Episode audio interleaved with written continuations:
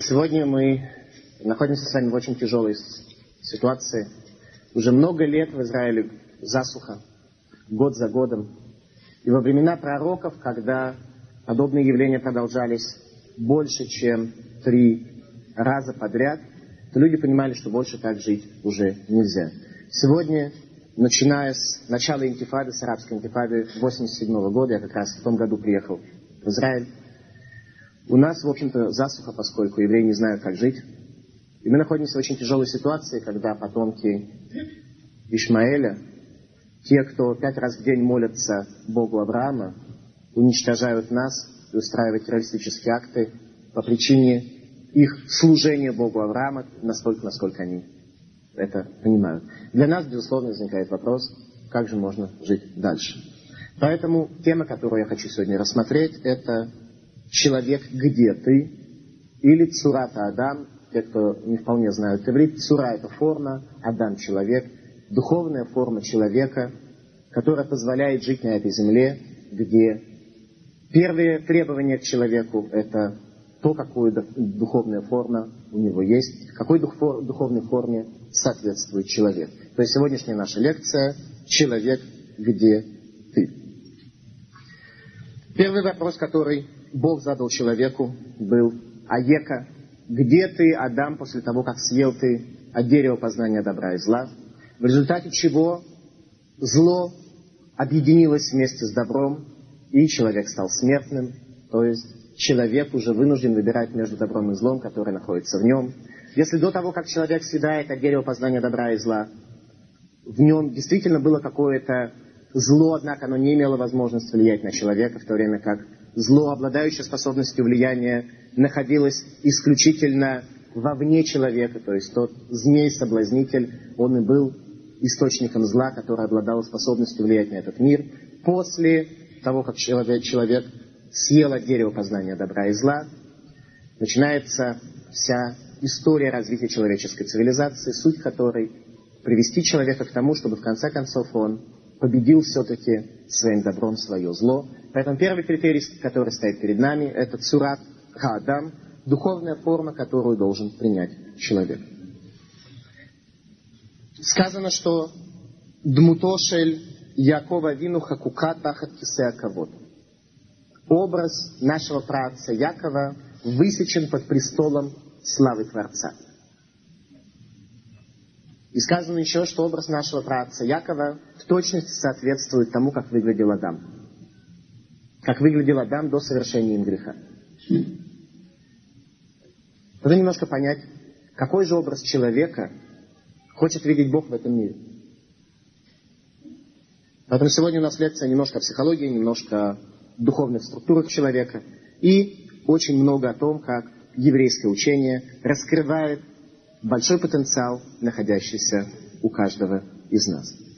Теми же словами Эйха, Аека начинается книга плач Иеремии, словами, которыми Ирмияву оплакивает разрушение храма, говоря «Эйха яшва бадад гаир рабати ам».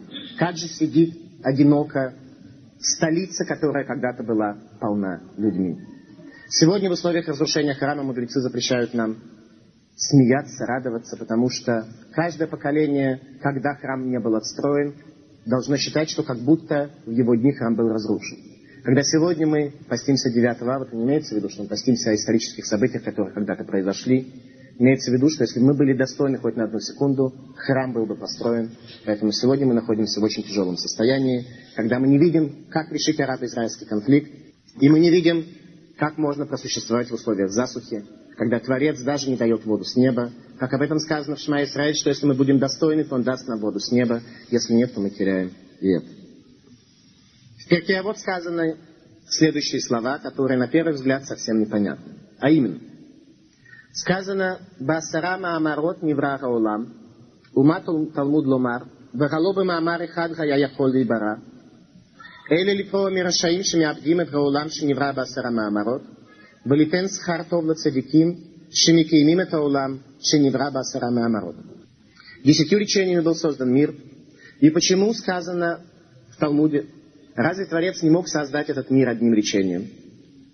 Но для того, чтобы наказать нечестивцев, которые уничтожают этот мир, созданный десятью речениями, и дать награду хорошую праведникам, которые сохраняют этот мир, созданный десятью речениями. Фраза совершенно непонятная, но для начала о каких десяти речениях идет речь. Если мы откроем с вами первую страницу Торы, то мы увидим, что Творец своими речениями создает мир, создает э, хаос, создает э, его реализацию, появляются растения, появляется суша предварительно, э, создаются животные, птицы, человек. Во всем этом можно найти сколько речений? Девять. У евреев так всегда. С математикой всегда полная-полная расходящаяся последовательность. Девять речений, при этом первое слово «берешит» в начале, оно тоже является речением. Берешит – слово, которое привело создание в этом мире времени и пространства. А после этого уже начинает реализовываться этот мир э, в его деталях. Итак, речь идет э, в этом повествовании, приведенном в Перкеавод, о том, что мир был создан в результате девяти речений Творца и слова «берешит» в начале. Или ради первых, то есть ради Тора Израиля был создан мир, как это объясняет Раши. Дело в том, что этот мидраж совершенно не ясен, ибо он указывает на то, что наказание Рашаим, наказание нечестивцам и награда цадиким находятся в прямой зависимости от количества речений Творца. А это совершенно непонятно. Какая разница, сколькими речениями создал Творец этот мир? Если он создал одним речением, важно, что в результате создалось. Какая разница, во сколько этапах этот мир был создан. И тем не менее мы находим прямую зависимость, что чем больше речений Творец произнес при сотворении мира, тем каким-то образом это больше влияет на наказание для нечестивцев и награду для праведников. Творение мира делится на два этапа. Первое – это слово «берешит» в начале. И второе – девять речений последовательных, которые дал Творец для того, чтобы этот мир приобрел свою окончательную форму, э, свидетелями которой мы являемся с вами и сегодня. Итог первого речения, как написано в Торе, давайте прочтем. Я читаю первую строчку Торы, самое-самое начало. Берешит бара элуким это шамаем вет арец, ваарец это тогу убогу, вехоших альфней тром, Берух Элуким мирахетет аль пнеямай. Вначале Бог создал небо и землю, и земля была тогу, у Э, правильный перевод, удивительно хаотично. И тьма над бездной, и дух Бога витает над водой. Полная еврейская мистика, суть которой такова, что после первого речения Берешит – мир был разделен на две части, на Тогу и на Вогу. В данном случае мы с вами перевели, что Тогу происходит от выражения удивительное, удивление, а Богу хаос. То есть хаос удивительный. Если бы условно взятый человек присутствовал при сотворении мира, то он не мог бы составить никаких концепций относительно того, как этот мир существует и а, каким образом он вообще сотворяется. У человека не возникло бы абсолютно никаких концепций о этапах и о методах сотворения этого мира. Рамбан дает нам следующее объяснение. Что берешит, слово берешит привело к созданию первичной материи, о которой очень подробно говорили греки, утверждая, что мир создается из четырех начальных элементов земли, воды, огня и воздуха. Вот все это было создано на момент первого речения. Суть второго творения, которое определена словом «тогу», удивление или Богу, объясняется следующим образом. Э, Рамбан объясняет, что Тогу происходит от выражения удивления, тмия, тгия на иврите означает удивление. И удивление это таково, что Тогу э, в объяснении Рамбана есть не что иное, как создание материи. Бесформенной материи, у которой нет никаких концепций для того, чтобы раскрыть нам ее сущность. То есть абсолютно неразвитая материя. В то время как Богу есть не что иное, как форма. Богу от слова Богу, в нем оно. Что такое Богу? Богу, в нем оно. То есть уже есть какая-то форма, появляется форма. Поэтому девять последующих речений Творца привели этот мир к тому, что хаос этого мира начинает реализовываться и шаг за шагом, так что в совокупности произошло девять шагов, шаг за шагом эти речения привели наш мир к реализации.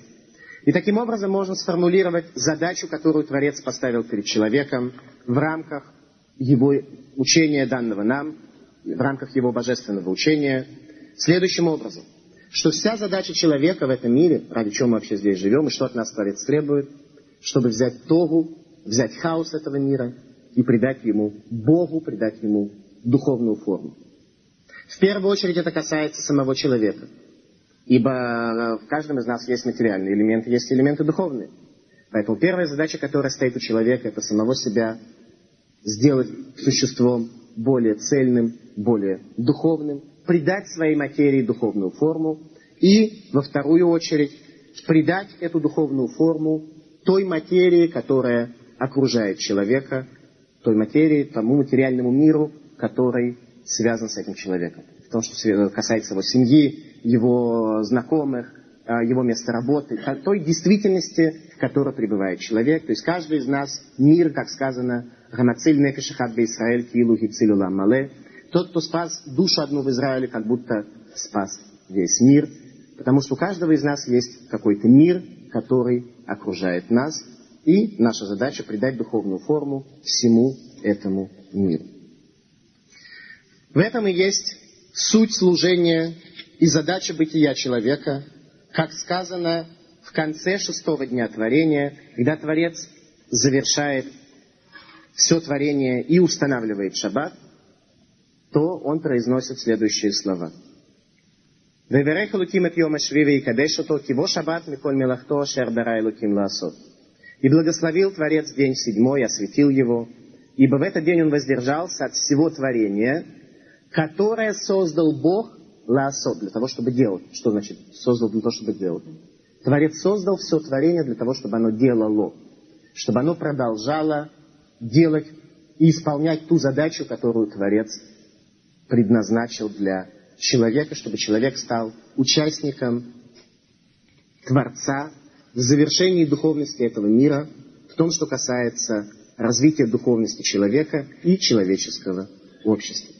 Творец создал полную гармонию в вопросах материального существования этого мира, в то время как в вопросах существования человеческой цивилизации Творец избрал нас, Ашер Барай Луким Лаасот, для того, чтобы мы делали, чтобы мы завершили этот мир и довели его до состояния большей духовности.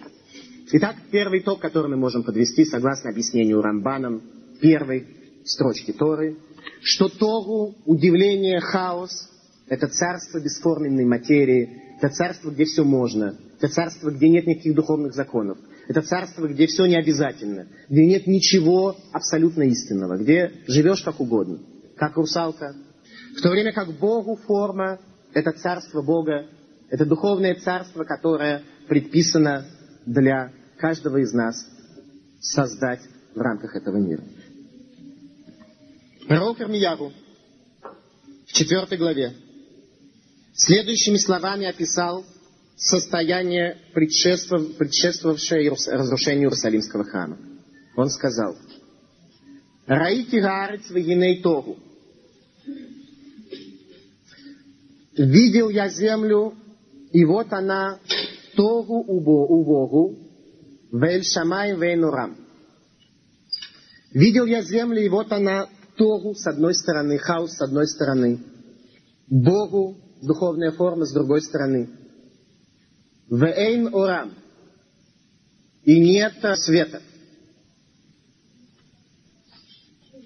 И смотрю я на небо, и нет света. Иерусалимский храм является той духовной структурой, которая свидетельствует об объединении между Творцом и еврейским народом. Та духовная структура, которая свидетельствует о том, что духовность в этом мире существует.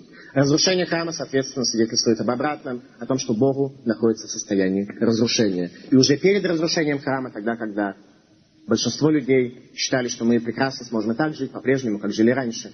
И спорили с пророком Ирмияру. И сажали его в тюрьму, обвиняя в лжепророчестве и в э, антисионистской агитации и пропаганде. У нас будет отдельная лекция про Ирмияру, где мы пытаемся увидеть, как люди смотрели на действительность перед разрушением храма. Мы видим очень интересные явления. Как же люди смотрели перед разрушением храма на действительность. Так вот, Ирмиягу видит, «Раите это арец Богу». Видел я землю, и вот Тогу материя с одной стороны, Богу с другой стороны, форма с другой стороны. И люди не работают над, над тем, чтобы ту свою материальность, которая дана им и находится в зависимости от них, изменить и придать ей духовное состояние. Результат какой? Смотрю я на небо и нет света. С неба нет света. Мир находится в состоянии тьмы, возвращается снова в состояние тьмы. Кстати, совсем не удивительно. Ведь э, в самом начале Торы написано так, что Творец создал небо и землю, создал Тогу у Богу, выхоших альпней тром, и тьму над бездной. То есть место, в котором создан мир, это тьма, темная бездна. То есть что такое темная бездна? Место, где нельзя увидеть Бога, нельзя увидеть гармонию, нельзя увидеть ничего. Люди не знают, то место, где люди не знают науки жизни, как жить. Что же спасает человека, давая ему ориентир? Веруах и луким мирахефет альпнеамаем. И дух Бога витает над водой. Как Рамбан объясняет, что это рухо шелямелаха Машиях. Дух царя Машиях. Что это такое? Чуть позже мы с вами познакомимся. Состояние, когда материя отделяется от духовности, приводит к разрушению храма и приводит к разрыванию той связи, которая была между Творцом и еврейским народом. Зогар, книга, написанная Раби Шимоном бар одна из основных книг по Кабале, по тайному учению, пишет следующее. Улыбесов Тору Вору Вехошех, и в конце периода состояния Тору, Увогу, мы уже не будем переводить эти слова, да, мы уже перевели несколько раз, поэтому в дальнейшем будем так ими пользоваться. В конце периода Тору, Увогу, Вехошех и тьмы об этом периоде сказал Исаия следующие слова. «Вынизгав Гашем Лвадо Байомагу». И возвеличится Бог один в этот день. То есть обратное состояние хаоса и состояние дистанции и полного отсутствия связи между Тогу между Богу является отсутствие Бога. И наоборот, когда этот период закончится, когда этот период сокрытия закончится, вот только тогда может имя Бога воссиять в этом мире. Зогар объясняет нам также значение слов Тогу и Богу, как мы с вами уже их объяснили, я просто хочу привести подтверждение. В книге Зогар задается следующий э, вопрос. Говорит Зогар, май Тогу, что такое Тогу? Давар матред бне. Это то, что приводит людей в состояние удивления. И действительно, сегодня в духовных все больше и больше людей находятся в полном состоянии удивления. Они просто не знают, как жить, куда идти, куда стремиться. Все основы, которые были у нас под э, ногами и казались нам незыблемыми, сейчас начинают подводить. Умай Бога, что ж такое Богу, продолжает Зога. Что такое форма? Это то, в чем есть сущность. Как сказано, что такое Богу, это Богу, в нем есть форма. Ибо человеку всегда легче жить, тогда, когда у него есть какая-то духовная, какое-то духовное основание, какой-то духовный фундамент, на котором он может построить свое человеческое воззрение, когда у него есть представление о форме этого мира. Продолжает Зохар и говорит – Гашем барара митогу, васа шалом и Богу. Шенеймар аса шалом и бурера. Сказал Зор, что Творец создал зло из Тогу. Суть зла в Тогу, в хаосе. В неясности, в невидении человека закономерности. В первую очередь в вопросах духовных. И создал шалом, и создал мир из Богу. А из формы он создал мир. То есть мир для человека, а шалом происходит от слова шлемут, цельность, Шлему Творец создает из Богу, как сказано о Се Шалому Бурера, что Творец создал шалом, создал цельность и также создал зло. Пойди и выбери для себя то, что тебе подходит больше. Пророк Шмуэль который помазал на царство первых царей Израиля, сказал следующие слова, когда евреи, испытавшие на себе тяжесть войны с филистимлянами в условиях того, что единство Бога у филистимлян сокрыто в большей мере, чем у любых других народов, как об этом мы говорили в предыдущей лекции. Когда еврейский народ обратился к пророку Шмуэлю с предложением и с просьбой, чтобы тот избрал для них царя, который бы судил их как цари других народов, тогда, когда Творец сказал Шмуэлю, что не только от тебя, то есть от судьи, отказался еврейский народ, а и от меня они отказались тем, что они захотели царя, как у других народов. Отсюда мы видим, что взгляд евреев на государство слегка иной, чем отказался на первый взгляд. Евреи смотрят на это государство, что оно должно быть конституционной монархией, где конституцией является Тора, а монархом является помазанник из дома Давида. Все остальные формы власти являются э, не абсолютными, не цельными и далеко не приводят нас к полной гармонии, к нашей радости. Об этом сказал пророк Шмуэль следующими словами. Ло тасу ахарей гатору ашер ло юилу вело йоцилу. И не устраняйтесь от вашего пути, следуя за Тору, следуя за хаосом, которые не помогут и не спасут, ибо хаос они. Человеку нужно в этом мире на что-то полагаться. Если человек не полагается на Бога, ему надо полагаться на какие-то другие элементы. Потому что если человеку не на что положиться, ему жить очень тяжело. Само создание человека с тем интеллектом, который есть у нас, то есть с интеллектом адекватным реальности, адекватным божественной реальности картины мира. И само создание человека в условиях того, что Творец создал его с его сложными духовными структурами, о которых мы будем говорить чуть позже, приводит человека к необходимости связи, необходимости связи с Творцом. Если человек пытается эту связь заменить какими-то другими связями и полагаться на какие-то другие обнадеживающие его элементы, то у него возникают трудности, как об этом и сказал пророк Шмуэль. Что не следуйте за Тогу, который не поможет и не спасет, ибо оно и есть то. Творец создал этот мир расчлененным на две составляющие, и задача человека таким образом является соединить эти две составляющие между собой, соединить материю и духовность между собой. И очень важно при этом не перепутать свою задачу, которая перед нами стоит. Очень важно не опуститься в хаос для того, чтобы преследовать какие-то задачи, находящиеся, начинающиеся и заканчивающиеся в рамках хаоса, без того, чтобы не обратить внимание на самое главное, на духовную форму, которая и приводит человека к счастью. Каким же образом человек может осуществить свою задачу по приданию духовной форме той части мира, которая связана с ним? Об этом сказано Рухо Шельмелаха Машиях, дух царя Машиеха, тот дух, который вырохил Ким Мирахефет Альпнеарец, дух Бога, который витает над водами, это дух Мелаха Машиих, царя Машиих.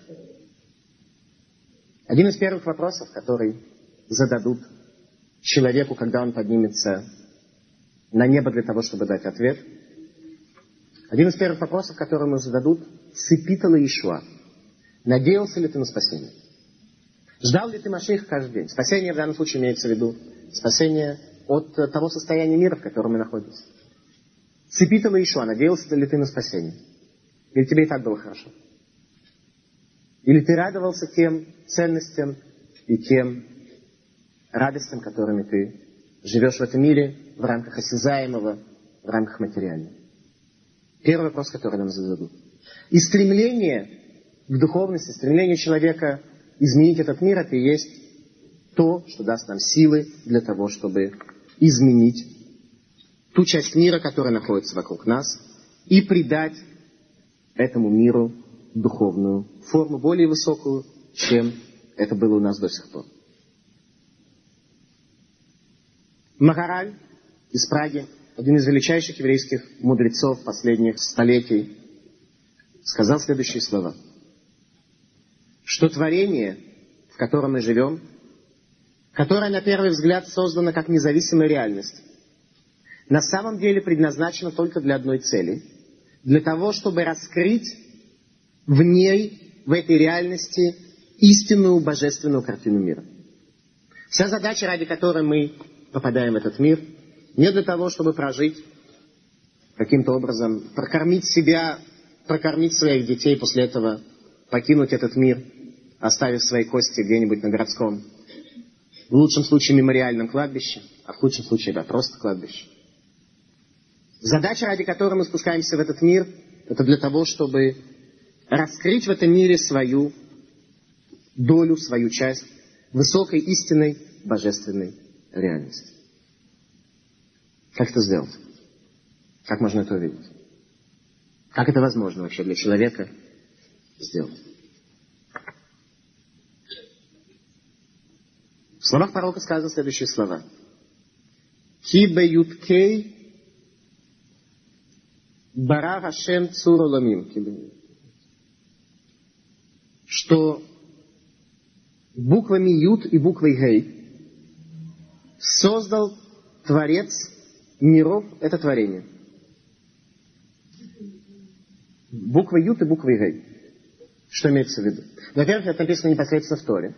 Элы Тулдота Шамай Варец Беги Барам. Вот история земли и неба Беги Барам, когда он Геем их создал. Буквой Гей создал этот мир.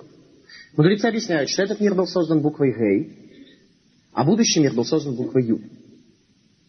Пошла небольшая кабала, я не хочу далеко э, в это дело входить, я просто хочу объяснить, что у каждой буквы есть свое значение. И форма ее нарисования, она совершенно-совершенно не случайная и не спонтанна. Буква Г это что? Это буква Далит, где снизу буква Ют, перевернутая написано. А в Торе, в Мезузах, в Тфилин, буква Г, чтобы она была кошерной, чтобы Сефер Тора была кошерной, необходимо, чтобы была написана как буква Далит, а внизу перевернутый Ют. Если это правило не соблюдается, ну, зависит от того, насколько не соблюдается. Но, в всяком случае, несоблюдение этого правила приводит к тому, что буква не кошерная, и стало быть, весь текст тоже не кошерный. При этом, если в свитке Тора еще его можно исправить, то в Тфилин и Мезузот исправить уже нельзя, и весь этот клав, весь этот пергамент нужно захоронить еврейским э, кошерным образом. То есть такими тфилинами мезузот человек уже исполнить свою заповедь не может. В чем идея? Что это за буква Далет и буква Гей? Буква Далет относится к этому миру. А именно, буква Далет, она является палка горизонтальной, палка вертикальная, правильно? То есть э, распространение во все стороны, которое возможно. Буква Далет соответствует спизуру, распространению. Поэтому очень многие слова, начинающиеся с буквы Далет или включающие в себя букву Далет, имеют даже и значение о распространении, о Э, раздваивании, о разделении, о, э, о, о расширении, о, о несоединении в единую точку. При этом буква Ют каким-то образом эту свободу ограничивает. Так что у человека есть вход и выход. Это та действительность, в которой человек уже может существовать. Буква Ют, та самая буква Ют, которой создан будущий мир. И задача его такая, что человек в этом мире, который на первый взгляд не соединен в одну точку, и свидетельствует о своем многообразии и об отсутствии руки Творца, который этот мир направляет, производит и соединяет воедино. Только буквой Юд, только ценностями будущего мира мы с вами будем в состоянии пройти по этому миру так, чтобы у него осталась проекция на будущий мир, и чтобы мы могли нашему хаосу придать какую-то гармонию.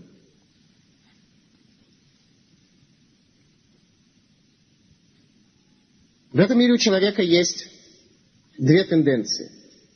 Первое – это расширение, второе – это объединение и стремление найти закономерности, найти общее. Два основных, две основных функции, которые есть у человека. Что такое Тору по определению? Что такое хаос? Хаос – это видение мира таким образом, когда человек видит множество разрозненных событий, которые очень трудно и невозможно объяснить какой-то одной мыслью и построить какую-то одну функцию, такую, чтобы она проходила через все эти многообразные точки, так, чтобы эта функция существовала. У человека возникает ощущение, что в этом мире действительно много сил, много разных сил, которые действуют спонтанно, не находясь во взаимосвязи. И это ощущение, которое приводит нас к большим-большим трудностям. Для того, чтобы понять, где внутри нас, где внутри нашей человеческой психологии находится возможность для того, чтобы увидеть эту гармонию и воцарить царство духовности над собой, над своей материей, нам немножко сейчас нужно поговорить о кухота нефиш, о силах души человека. Ну, где у человека вообще душа? Где? У человека душа в крови. Вы правильно сказали. Действительно, запрещено нам есть кровь, в частности от животных, по причине того, что написано «дам гуга нефиш», что в крови находится душа. Есть еще какая-то душа или...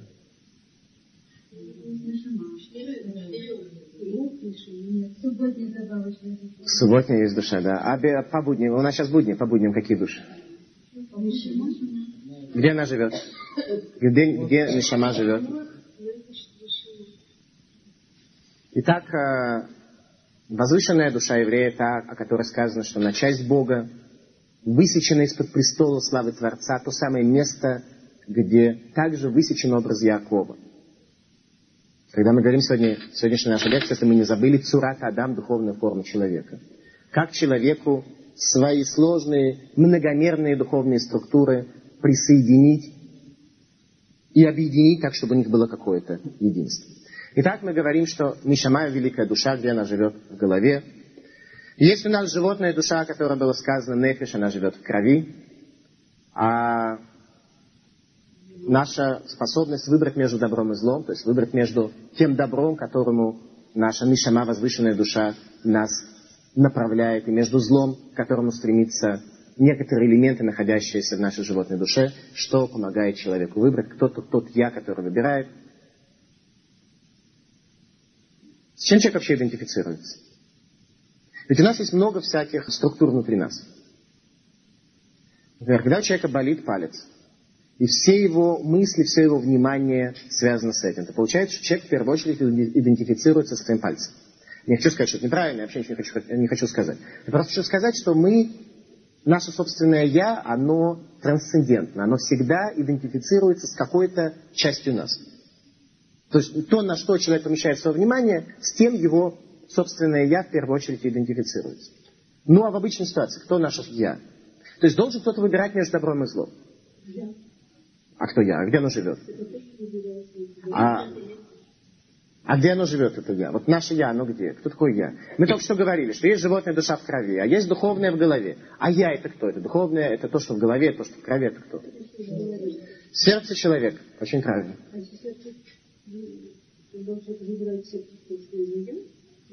А сердце человека не имеется в виду в смысле органа, имеется в виду в некотором а, полупереносном, еще не, не подчеркиваю, не переносном смысле, а полупереносном.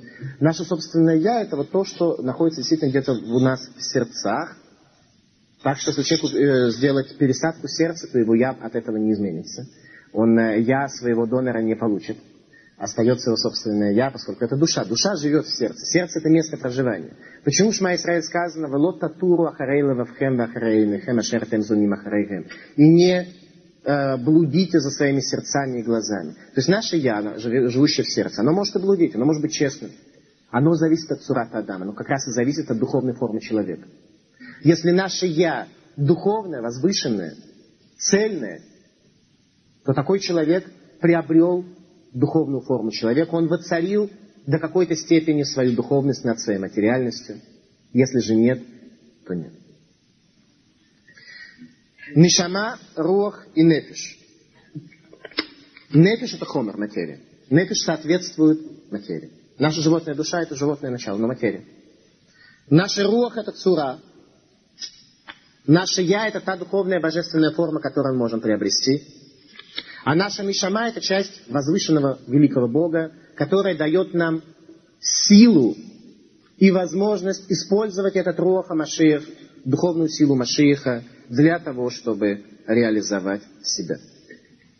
Нефеш, животная душа, соответствует крови нашей и соответствует поступкам этого мира.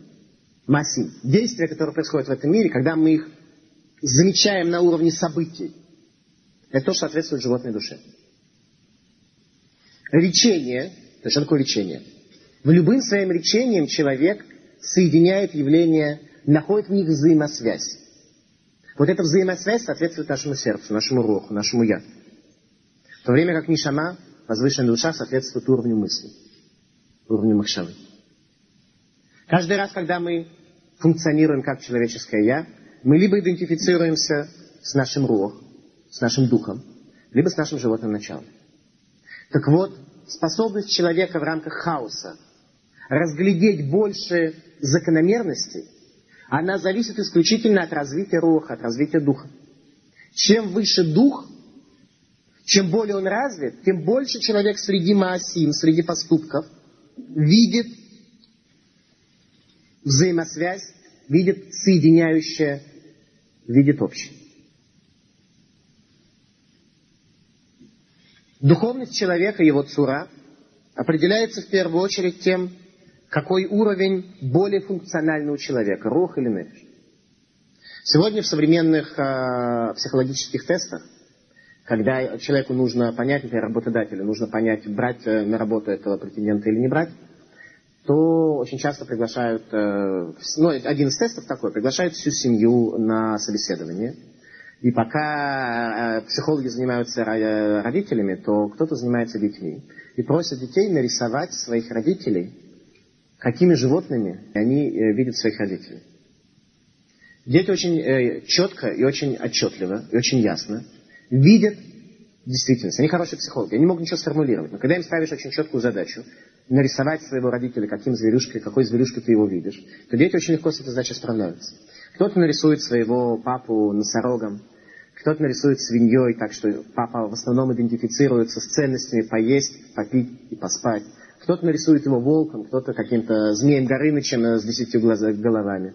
И работодатель, в частности, э, пользуется и этим рисунком тоже, для того, чтобы составить психологический портрет э, исследуемого. В каждом из нас есть животное начало. Это животное начало явно у нас наличествует и видно из всех наших поступков. Видно из всех наших поступков. Можно ли по внешнему виду человека что-то сказать о состоянии его душ, его этих трех уровней души, о которых мы говорили? У психологов есть свои способы того, как по внешнему виду человека сформировать о нем какое-то понимание, какие-то, э, какую-то ясность. У евреев есть свой способ. Раби Мошахай Луцатов, один из величайших еврейских мудрецов, махшавы еврейского мышления, который жил в э, Италии, сформулировал следующим образом этот вопрос, что состояние взаимоотношения между душой человека и его телом проистекает через его глаза. По ним лицо человека, каббалистическое понятие по ним лица человека, это не что иное, как состояние его глаз. Вот через глаза очень много можно понять о человеке. Теперь, что, собственно говоря, свидетельствуют глаза? Как все это работает? Как глаза раскрывают человека? Человек создан по образу Бога. В том смысле, что те десять качеств божественного света, которые привели к существованию этот мир, все они, все десять находятся в душе человека. Три из них интеллектуальные, а последние, качество, э, а последние семь качеств э, эмоциональные. И самое последнее из них называется Малхут, царство. Царство. То есть у каждого человека есть царство. Каждый человек живет в царстве. Каждый человек царь внутри какой-то части мира, которая его окружает. У кого эта часть мира маленькая, у кого большая, у кого очень большая, у кого совсем э, э, несущественная. Тем не менее, каждый человек имеет царство. Для того, чтобы в царстве хорошо жить, нужно, чтобы в царстве был порядок. Не анархия, а какой-то порядок. Как это можно сделать? В случае, если в царстве есть царь. Поэтому каждому из нас было бы очень хорошо, что в нашем царстве кто-то царство. А кто может царствовать, если не собственное я? Только мое я, только то, с чем, на что я реально имею выход – Я не имею выход на животную душу непосредственно. Я не знаю, что это такое. А у меня иногда какие-то импульсы, желания возникают плотские. Э, я иногда занимаюсь какими-то плотскими делами и так далее. Но я не знаю, как на нее выйти. Я не знаю, как выйти на великую душу, которая находится у меня в голове. Единственное, что я да знаю, это я, собственно, я, вот то, которое чувствует, которое желает, которое э, живет какими-то ценностями, которое как-то существует. Вот это я, только на него у меня есть выход, то есть на мое сердце, на мой рух. Каким образом человек может воцарить свое «я» над своим царством? Только одним способом. Если у него будет корона, у царя должна быть корона. В еврейском тайном учении короной называется рацион, желание. Человек должен существовать, имея какое-то желание. Желание происходит от слова «ларуц» – «бежать». Поскольку это земля Арец, место, предназначенное для бега, то у человека должно быть некое желание куда-то ларуц, должен, должен быть смысл жизни. И очень многие люди сегодня, которые обращаются к раввинам с одной стороны или к психологам с другой стороны, они приходят с одним диагнозом, который, естественно, расчленяется на много всяких деталей, на много всяких соответствий. Диагноз этот называется отсутствие смысла жизни. До недавнего времени человеку намного легче было иметь какой-то смысл жизни. Всегда можно было бороться за какую-то справедливость, можно было отдавать жизнь за кого-то, можно было сражаться за белых или за красных, это совершенно несущественно. Можно было жить какими-то ценностями, бороться за негров или за права евреев. Сегодня в наше время все, кто за что-то боролись, уже победили. Сегодня права человека в общем, в мире в целом, ну, за исключением каких-то отсталых стран, типа там Дамаска и каких-нибудь негритянских странах, о которых мы вообще ничего не знаем, э, мир э, достаточно, достаточно однозначно э, наделен правами человека. И получается, что людям сегодня непонятно, как жить. Людям очень трудно найти смысл жизни, Поэтому самый распространенный способ поиска смысла жизни заключается в бегстве от своего «я», в бегстве от того, кто же я, как же мне мои внутренние духовные структуры реализовать и довести до гармонии. Весь бег человека, все основные занятия человека сводятся в первую очередь к тому, как бы решить какую-нибудь задачу для того, чтобы получить Нобелевскую премию – как бы доказать какую-то теорему, как бы реализовать себя во внешнем мире. А реализация во внешнем мире человека к счастью не приводит. Потому что человек, который получает Нобелевскую премию, он действительно счастлив. Когда его приглашают, э, он поднимается на эшафот, на пьедестал. Для него же он является эшафотом одновременно. По какой причине? Потому что когда все это закончится, через 15 минут он окажется у себя дома, и он снова будет не знать, что же ему делать. Потому что человек не может никогда реализовать себя во внешнем мире без того, чтобы внутренняя духовная структура была у него гармонична и находилась в каком-то состоянии взаимосвязи. Человек не может никогда реализовать себя во внешнем мире. Итак, корона. Раби Мушахайм Луцата утверждает, что через глаза человека, а мы говорили, что через глаза человека проливается его состояние взаимоотношений между его душой и телом. Через глаза человека проливается в первую очередь именно та самая корона. Есть у человека царство или нет? И она, эта корона, видна через глаза человека. Если посмотришь на лицо человека, можно о нем очень многое сказать. И в первую очередь, первое, что бросается в глаза, это есть ли у человека смысл жизни. Или его нет. Знает ли человек, куда он живет? Я специально сказал, куда он живет, потому что, поскольку место этого мира, оно предназначено для бега, оно предназначено для пути, человек должен знать, куда ему жить. И есть такая книга жизни, которая называется Тора, которая пытается нас сориентировать, куда бы нам прожить. Итак, через глаза в первую очередь у человека проливается то, с чем он больше идентифицирован, с рух или с нефиш. С чем он более идентифицирован? Со, своей, со своим я, со своим сердцем, со своей духовной структурой, или с нефиш, со своей материальной животной структурой. Это в первую очередь проливается, то есть в первую очередь проливается через глаза корона, если у человека корона, а во-вторых, с чем он более идентифицирован? Со своим животным началом или со своим человеческим началом? Поэтому очень многие люди, когда они идут на какое-то интервью, они стараются хорошо одеться, они придумывают какие-то анекдоты, они хотят как-то А хороший психолог, он следит по глазам. А с глазами, ой, как трудно что-то сделать. Ой, как трудно обмануть. Ибо глаза-то наши нас полностью выдают. Для тех, во всяком случае, кто умеет читать по глазам.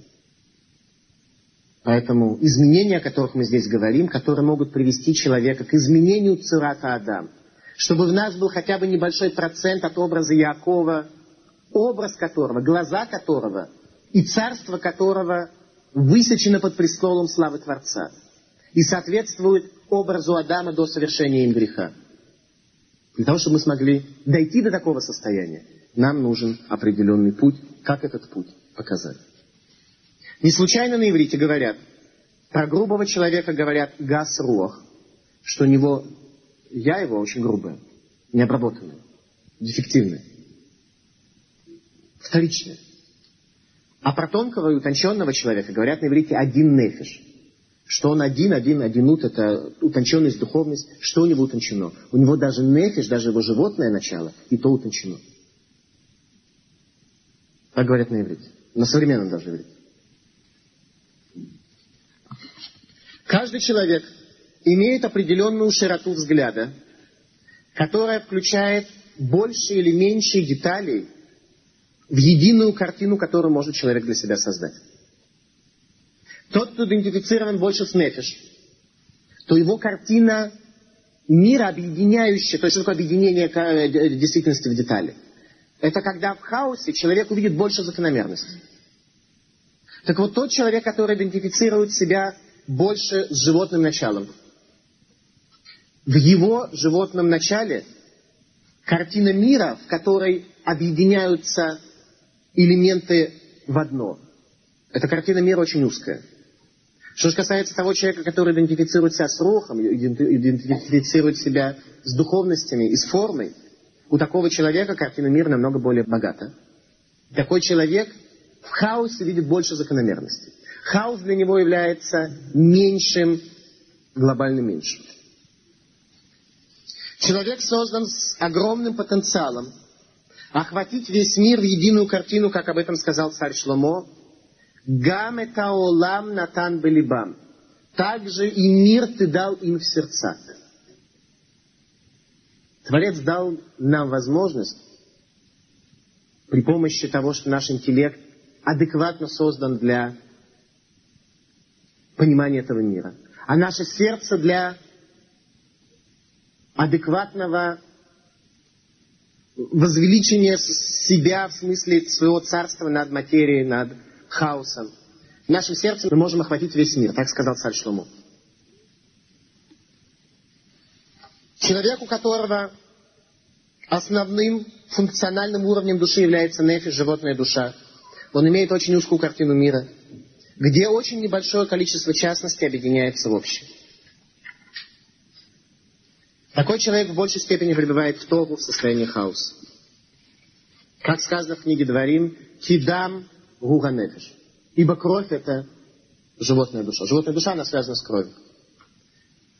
А если кровь является первостепенной психологической функцией человека, то к чему это приводит? Можно прочесть сегодня в газетах. Когда люди живут ценностью своей крови, идентифицируются с этими ценностями. К чему это приводит, можно сегодня прочесть в газетах. Амутар Адам Мингаберема Адибу. То, чем это отличается человек от животного, это только своей способностью говорить. Дебур, его речью. А дебур, как мы уже говорили, это функция руха, это функция я. Это функция сердца.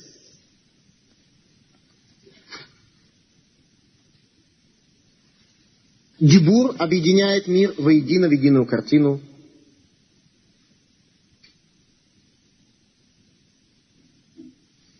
И у человека есть возможность при помощи собственного «я», при помощи работы над собой, при помощи служения Творцу, объединить этот мир в единую картину и сделать его более ясным и прекратить рассеивать этот мир своими поступками при помощи буквы Юд, соединяя его воедино. Иудаизм в целом, как объясняет Рамбан, это учение о Сурат Адам, о духовной форме человека. Как человеку свою материю сделать более возвышенной, сделать более духовной при помощи своего собственного «я», при помощи своего духа. Мы вернемся к первому высказыванию, с которым мы познакомились в самом начале лекции, высказыванию Перкеавод, где было сказано, что десятью речениями был создан мир. И почему Талмуд говорит, ведь мир мог быть создан одним речением. Но для того, чтобы наказать нечестивцев, которые уничтожают мир, который был создан десятью речениями, и дать хорошую награду праведникам, которые поддерживают этот мир, создан десятью речениями. Какая разница, сколькими речениями был создан этот мир? Какая разница, сколькими речениями? Идея следующая. Если бы мир был создан одним речением, то мы бы в этом мире видели постоянно гармонию. То мы бы видели, что этот мир, который был создан одним речением, он абсолютно гармоничен. Вопрос существования человека. А рука Бога непосредственно была в этом мире видна. Мир, создан одним речением, свидетельствовал о своем полном единстве. О своей гармонии и взаимосвязи. Что сделает, сделал Творец? Он создал этот мир постепенно, поэтапно, так что у человека возникает большая трудность в этом мире увидеть единство, потому что мир в его представлении действительно расчленен на множество независимых явлений. Иными словами, мир, созданный десятью различными последовательными речениями, приводит нас к иллюзии того, что этот мир действительно хаотичен. А именно почему? Первое речение Берешит создает в этом мире время и пространство, в то время как остальные девять последовательных речений приводят этот мир к тому, что он становится все более и более гармоничен, все более совершенен. Поэтому люди видят, что мир как бы не фузар, он расчленен. Они не видят в нем единой руки Творца. И это основная трудность, которая у нас есть. Поэтому праведники, которые, несмотря на то, что этот мир создал, создан мифузар, создан расчлененным, и создан, на первый взгляд, хаотичным, их награда намного больше, потому что они даже в мире расчлененном, в мире, который мифузар, соединили его своим сознанием и видением руки Творца. В то время как нечестивцы разрушают этот мир и делают его своими поступками, своими злыми делами еще более хаотичным, приводят его еще в более состояние хаоса, в еще более состояние хаоса, более высокого порядка. Поэтому человек, который идентифицируется со своим нефиш, со своей нижней душой, рассеивает это единство и тем самым разрушает мир. От слова хурбан. Хурбан – разрушение, суть его – переход из формы в материю. Что такое разрушение? Когда есть построенный дом, у него форма. Когда его разрушили, с материей ничего не произошло, правильно? Вся материя что была? Он, он даже одно камня не украл. Он просто разрушил и все стоял на месте, ни одно камня не забрал. Ничего не сделал. Что он сделал? Он разрушил. Суть разрушения, она именно является разрушением формы и переведение мира в состояние материи. Если так, то получается, что строительство этого мира является перевод материи в духовное состояние формы и видение духовной картины мира более глубоком. Человек духа, тот, кто строит мир в его единстве, он тем самым переводит мир из состояния материи в состояние форм. И в этом задача каждого еврея. В этом суть того движения, которое человек осуществляет в этом мире. Мы говорили, что человек может строить, если у него есть схема, если у него есть путь, если он знает, как это делать. Тора есть учение о пути, о жизни, о том, как строить. Так вот, посмотрите, очень интересно, что слово «руах», «я», человеческое «я», происходит от слова ветер, да, дуть. Ветер дует по направлению, у него есть какое-то направление, куда он дует. Нефиш происходит от слова покой.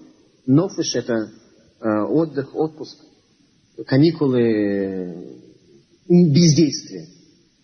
Наша животная душа устремляет нас к бездействию. Она говорит, что мне хорошо бездействовать, мне хорошо в этом мире просто существовать, как вот лечь на пляже и лежать. Наш рух устремляет нас к пути, Наш рух устремляет нас к какому-то проекту, к реализации каких-то задач, к какому-то свету, к какому-то смыслу. Так вот, наличие и отсутствие роха тоже передается через глаза в первую очередь. С чем идентифицируется человек? Он хочет строить, не хочет создавать, либо ему лучше так вот лечь где-нибудь в болоте и лежать, чтобы только не тронули. Чтобы неудобства никакого не было. Тот, кто живет в ценностях нефиш, его целью является только удобство, комфорт, сытость. Он никогда не совершит ни одного действия, иначе как для того, чтобы свой комфорт и сытость улучшить до еще более высокого концептуального покоя, сытости и бездействия. Такой человек никогда не будет делать ни одного действия, если оно не приведет его к еще большему удобству, к еще большему покою. Любая инициатива нефиш, животной души, она свидетельствует лишь о желании получить еще более удобное спокойствие. Это единственная мотивация человека, идентифицирована со своим нефиш. Суть рох, суть духа человека, она только в движении. И суть и корень этого движения это рухо шель мелаха машир. Веруах альпней амаем. Наш мир создан Вехошах альпней дгом, тьма над бездной. Веруах элакима, божественный дух, мирахефет альпней амаем. Вот он передает сюда свое божественное влияние для тех людей, которые стремятся его получить. Тот человек, который стремится получить этот божественный дух, стремится его увидеть, стремится увидеть этот божественный свет, он получит этот свет. Он сможет своим духом продвинуться еще дальше. Человек, который идентифицируется с духом, он делает свои действия не для того, чтобы получить какое-то еще более комфортное состояние, а для того, чтобы достичь общей интегральной гармонии в этом мире. Он идеалист, он действует ради каких-то идеалов, ради каких-то духовных целей, ради какого-то смысла. Ради цурата Адам, ради духовной формы человека. Потому что человек должен жить так, с его точки зрения. Как сказано об этом, что Садиким Илху Михаил Лехаил, Вейн Ларем Минуха Ло Беолам Азе, Вело Беолам Аба. Что праведники будут идти от одного достижения до другого достижения. И нет у них отдыха ни в этом мире, ни в будущем мире. Теперь посмотрите. Для человека, который идентифицирован со своим животным началом, это же проклятие. Зачем быть праведником? Послушайте, что сказано. Праведники, они идут от одного достижения к другому. И нет у них отдыха ни в этом мире, ни в будущем мире. Зачем же так жить? Зачем же быть праведником? Что, что получишь в результате? Только отсутствие отдыха. Только отсутствие отдыха получишь. Тот, кто идентифицируется своим нефиш, своим животным началом, ему все это не нужно.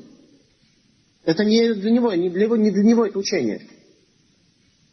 Это учение для того, кто хочет достигать одного достижения за другим, тот, кто хочет подниматься для тех людей, которые идентифицируют себя не с животным внутри себя, а с божественным внутри себя.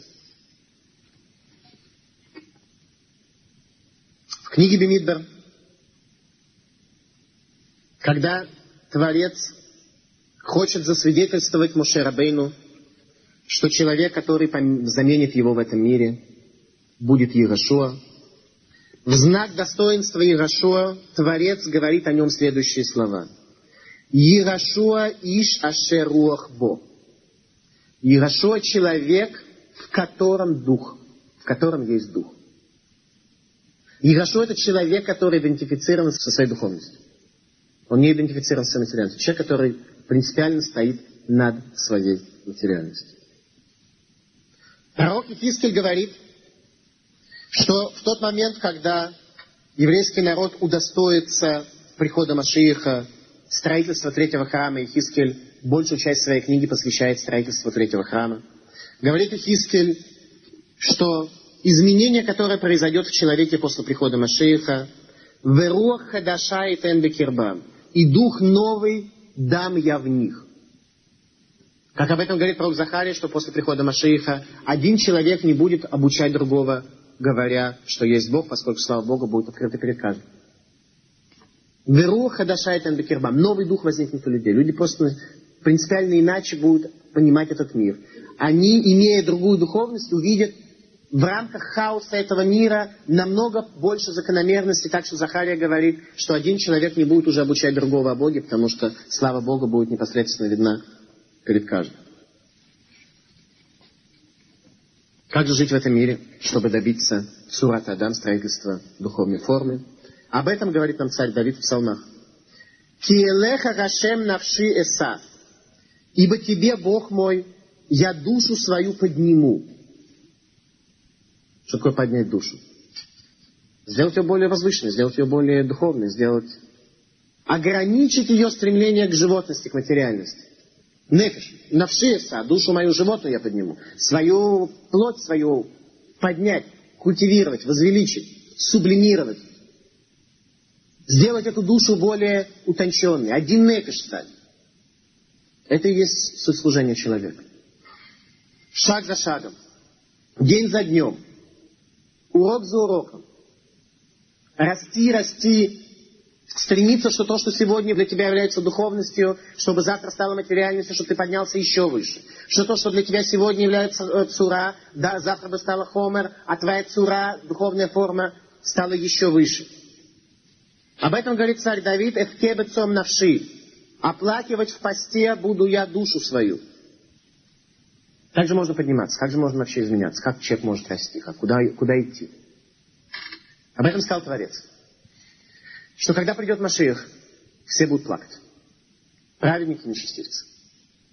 Праведники будут плакать, потому что они увидят, что Ецерара, злое начало, то злое начало, которое живет в Нефиш, оно не находится в Рух, если Рух не подчинен Нефиш. Злое начало, оно высоко, как гора. И праведники будут плакать от умиления, что они поднялись на всю вершину такой высокой горы. Нечестивцы будут плакать, потому что они увидят, что злое начало, оно толщиной с волосину, и они не смогли подняться над ним. Так что же такое злое начало?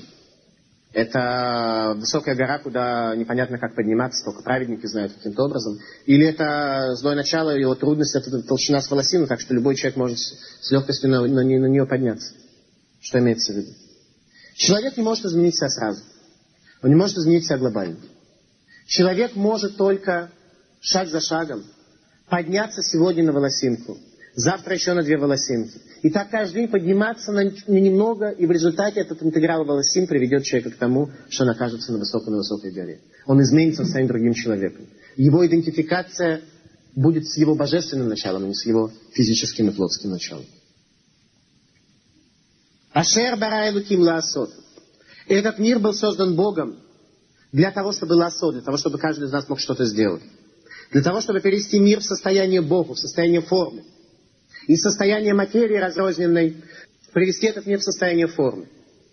Как сказано об этом,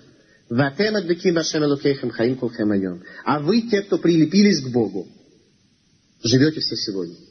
Ибо жизнь, одно из определений жизни, которое я услышал, это выведение из потенциала в реальность, из сокрытия в открытие. И в первую очередь выведение своего внутреннего потенциала – эта жизнь возможна тогда, когда этот человек прилеплен к своему Богу.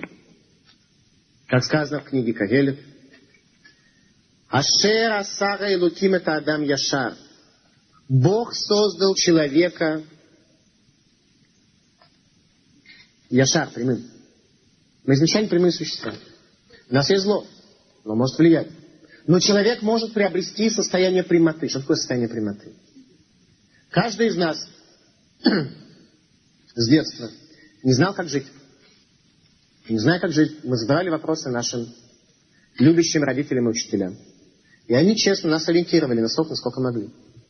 И они говорили, смотри, если ты задаешь вопрос э, философский, я тебе не могу ответить, я не философ. И ничего об этом не знаю, философ, в школах философии не учился. Только один курс был, э, то ли на втором, то ли на третьем курсе. Э, был курс чего? Материали, материализм идеалистический, материализм, какой еще есть? Исторический материал. Это все, что мы выучили. Больше ничего не было. О, два семестра. Правильно, два семестра. Это то, что... Вы преподавали? Правда, что ли? Ну, я, ну, не философия, но работал в а, по, по какой специальности? Я технарь. А, технарь. Ну, то есть философия, вы не философ. Философия, материализм, материализм исторически не преподавали. Хорошо. Это я уже испугался. Поэтому наши родители и учителя, любящие, ориентировали нас в первую очередь о том, как достигать результата в нашей внешней жизни. Говорили, что нужно получить хорошую работу, А, конечно, какую-то культуру получить, приносить пользу нашему обществу, любить родину и папу с мамой. И все. А этого, согласись, немного, потому что наша духовная структура очень-очень сложная. Так вот Тора, которая является, как сегодня с вами определили, книгой о гармонии, к которой может прийти человек, на самых первых своих строчках показывает, что суть человека в этом мире – это объединить Тору в Ивогу, объединить, как объясняет нам Рамбан, хаос с духом, так, чтобы рука Творца раскрылась для человека сквозь призму этих материальных законов и материального постоянства. И тогда такой человек сможет в этом мире достичь немножко больше счастья.